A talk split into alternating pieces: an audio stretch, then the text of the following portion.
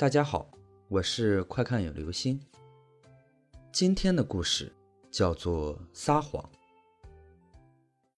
我姐姐出生的时候，父母带着她搬进了一所郊区的小房子。当时房子的格局很奇怪，洗衣房就在厨房餐桌的正对面，吃饭的时候就能看见洗衣房里的样子。据我父母说，姐姐还是个小孩子时，经常会在餐桌上招手，指来指去，有时候还会发出咯咯的笑声。而当他做出这些动作的时候，爸妈发现他全程眼睛都在盯着洗衣房，他们很奇怪。洗衣房里面是漆黑一片，明明什么都看不见。而姐姐的这些奇怪举动持续了很长一段时间。当她终于学会讲话了以后，爸妈立刻就问她：“她在跟谁说话？”那个小男孩。姐姐这样回答。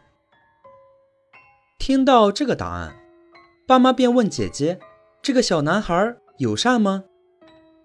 姐姐说：“是的，他很友善。”不久以后，这种行为就停止了。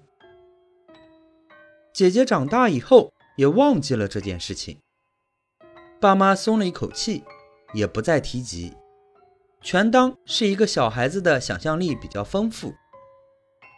但是我出生的时候，我出现了一样的行为。当我可以讲话的时候，爸妈也问了我在跟谁说话。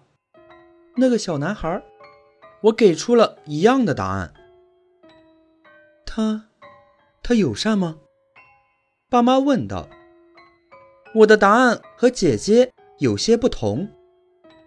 是的，他很友善，但我觉得他在撒谎。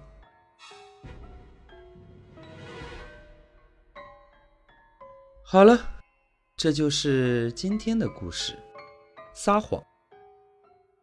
据说人在小时候的时候，可以看到大人看不到的东西。